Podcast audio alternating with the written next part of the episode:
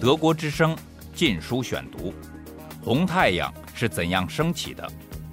延安整风运动的来龙去脉。作者高华，香港中文大学出版发行。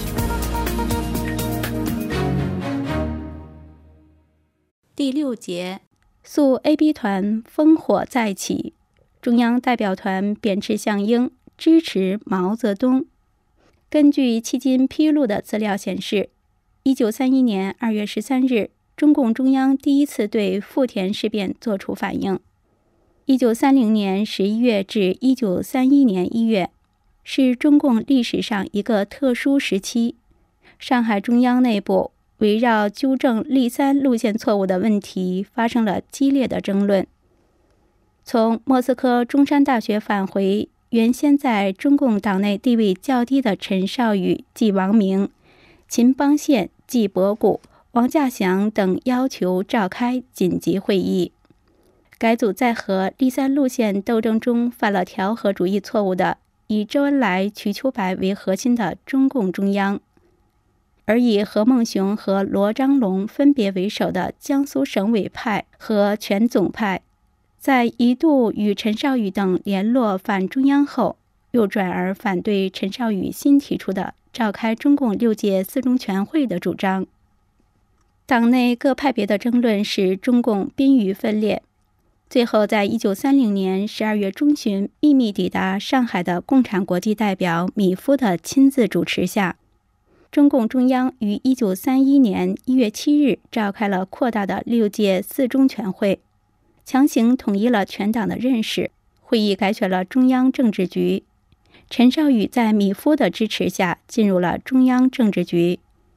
由周恩来、向忠发、张国焘组成中央常委会，仍由向忠发担任总书记一职，但从此中共中央实际由陈少宇、周恩来掌握。一月二十七日，中共中央政治局举行会议，一致通过开除继续反对中央的罗章龙的中央委员及党籍。至此，开始了中共党史上被称之为“王明左倾路线”统治时期。在这次会议后，原有的党内纷争基本结束，中央政治局的工作走上轨道，已经解决了党内的分裂危机。新成立的中央政治局所处理的第一件大事，就是讨论富田事变问题。一九三一年二月十三日，中共中央召开政治局会议。会议的中心议题是讨论富田事变，在这里有若干问题仍存有疑点：中共中央是如何知道富田事变发生消息的？一九三一年一至二月，上海中央和江西苏区的电讯联系还未建立，直到同年秋才开通了上海中央经香港与江西苏区的电讯联络。有资料显示，富田事变后。中央政治局曾要求毛向中央报告富田事变真相，毛是否对此做过反应？毛泽东在富田事变后，曾写有总前委答辩的一封信，这封信是否是给上海中央的？据八十年代后期披露的权威性资料反映。富田事变中被扣押的中央提款委员叶尔士即刘作甫，在事变后即被断粮币开市，携在苏区筹集的千两黄金很快返回上海向中央汇报。另有资料透露，一九三一年二至三月，段良弼及江西省团委共三人去上海汇报富田事变经过，博古等会见了他们。并向中央常委会做过报告。博古判定赣西南来人及其口头叙述与少共中央所收到的赣西南控告毛的文件大体都是真实的。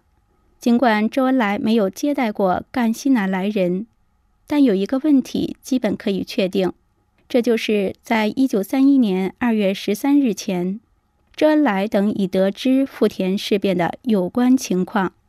此时的周恩来已意识到在赣西南所发生的事件的严重性质，并决定采取相应的组织措施。周恩来在二月十三日的政治局会议上做了两项决定：第一，立即给江西发一中央训令，停止争论，一致向敌人作战；第二，重新调整中共苏区中央局人选，决定项英、任弼时、毛泽东、王稼祥为常委。经过这次调整，毛泽东在苏区中央局第二号人物的角色将由任弼时担任，而刚刚在六届四中全会担任中央委员的留苏派王稼祥则进入了苏区中央局最高领导机构。二月十六日，中央政治局又举行会议，决定由周恩来、任弼时、王稼祥组成委员会，研究富田事变的性质及处理意见。二月二十日，中央政治局专门开会讨论三人委员会的意见。周恩来代表三人委员会发言：“赣西南的 AB 团是反革命组织，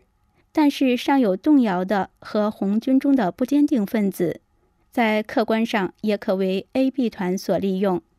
会议决定，根据周恩来这一结论，由任弼时起草一信，要江西苏区停止争论。集中一切力量对付敌人，派遣中央代表团前往苏区处理富田事变。中央代表团有全权解决的权限。二月二十三日，中共中央发出由任弼时起草的致红一方面军总前委、江西省委、各特委、各地方党部的信，信中指出：不幸的富田事变，恰恰发生于敌人加紧向我们进攻。而红军与群众正在与敌人艰苦作战的当儿，无论如何，总是便利于敌人而削弱我们自己的。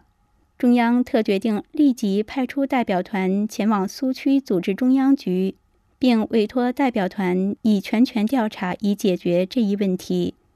在中央代表团没有到达以前，从总前委起，江西省委各特委。各红军党部一直到各地党的支部都要立即停止这一争论，无条件的服从总前委的统一领导，一致的向敌人进行残酷的战争。德国之声《禁书选读》，任弼时代表中共中央起草的这封信。在两个关键性的问题上，推翻了1930年10月中央政治局原先做出的决定，沉重地打击了项英。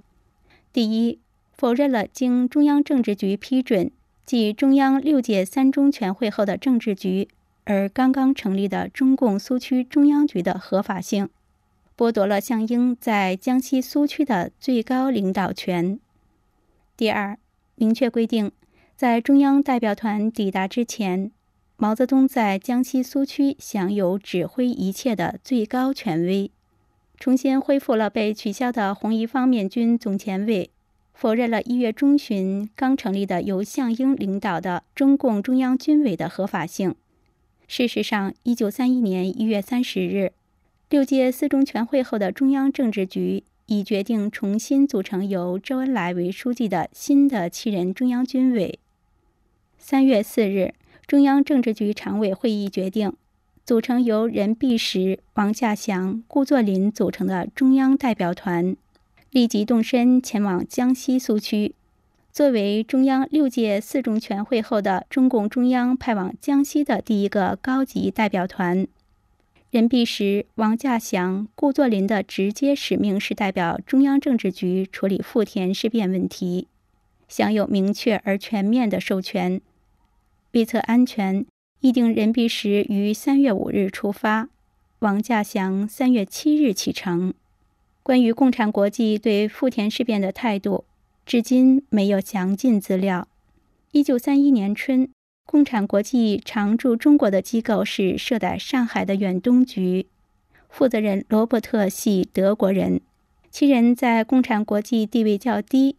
他的意见经常不被中共中央领导人重视和接受。早在1930年春，由于中共中央与远东局在富农问题等意见上的分歧，周恩来曾专程去莫斯科共产国际总部汇报。1931年夏秋，由于罗伯特向莫斯科汇报了李立三试图把苏联拉入中国内战的情报。以及远东局对李立三的抵制，罗伯特在共产国际的地位有所提高，但仍不具备足够的权威，以至于共产国际专门派遣米夫秘密来华主持召开中共六届四中全会。据有关资料透露，米夫于1930年12月抵华后，曾在上海秘密逗留半年时间。但迄今也未发现有关米夫对富田事变发表看法的任何资料，只有一两份资料间接透露了有关共产国际对富田事变的态度。根据周恩来年谱一八九八至一九四九一书透露，一九三一年三月二十七日，中共中央政治局在上海召开了会议。周恩来在会上提出了共产国际远东局的意见。至于远东局意见的具体内容如何，该书未做任何披露。但笔者根据周恩来在三月二十七日中央政治局会议上的发言和次日发表的中央政治局关于富田事变的决议，判断共产国际远东局对富田事变的大概意见是：一、富田事变是反革命行动；二。不应夸大敌人在内部进攻的力量。笔者的这个判断可从另一份资料中得到证实。由中共中央文献研究室编写的《任弼时传》透露，在一九三零年二月二十日讨论富田事变的政治局会议后，与中央政治局的意见相异，共产国际远东局不同意贸然肯定总前委反 AB 团的行动。因此，在由任弼时代表中共政治局起草的二月二十三日的信中，没有写上“总前委反 AB 团一般是正确的”这句话。但是到了三月二十七日，远东局改变了原有的看法，认定富田事变是反革命的暴动，前委领导是对的，甚至要求政治局与远东局联名发表对富田事变表态的决议。这就是次日发出的中央政治局关于富田事变的决议。一九三一年三月二十八日，中共中央发出的决议究竟是谁起草的？迄今仍无直接的资料予以证实。笔者分析，周恩来起草的可能性最大。周恩来在政治局内分工负责苏区与红军的工作，从一九三一年一月起。周恩来起草中共六届四中全会第一号通告后，周恩来代表中共中央起草了约七份有关涉及全党政治路线、红军与苏区工作以及致共产国际执委会的指示信和电报。举凡全局性的、最重要的文件，均由周恩来参与起草。决议体现了周恩来所特有的虽具强烈倾向性。但仍含折中色彩的思维及行事方式的风格，与周恩来在讨论富田事变的二月二十日政治局会议上的发言精神基本一致。决议指出，富田事变实质上毫无疑问的是阶级敌人以及他的斗争机关 AB 团所准备、所执行的反革命行动。在泽东同志领导下的总前委坚决反对阶级敌人的斗争路线。实质上是正确的。这种坚决与革命敌人斗争的路线，在任何时候都应执行。决议又说，同时过分的估量反革命组织力量以及他在群众中的欺骗影响，而减弱我们有群众力量、有正确路线可以战胜阶级敌人的坚强信心，这也是一种危险。一九三一年二月以后。中共中央及周恩来在对富田事变定性问题上一直持强硬态度。以任弼时为首的赴苏区的中央代表团，忠实地执行了周恩来的方针，而根本不知道随后不久，中共中央及周恩来对富田事变的看法又发生了新的变化。而具体改变肃反政策及纠正毛在肃反问题上的错误。则是在一九三一年底，周恩来进入中央苏区后，此时数千名红军将士和地方干部早已被冤杀。德国之声《禁书选读》。红太阳是怎样升起的？延安整风运动的来龙去脉。作者高华，香港中文大学出版发行。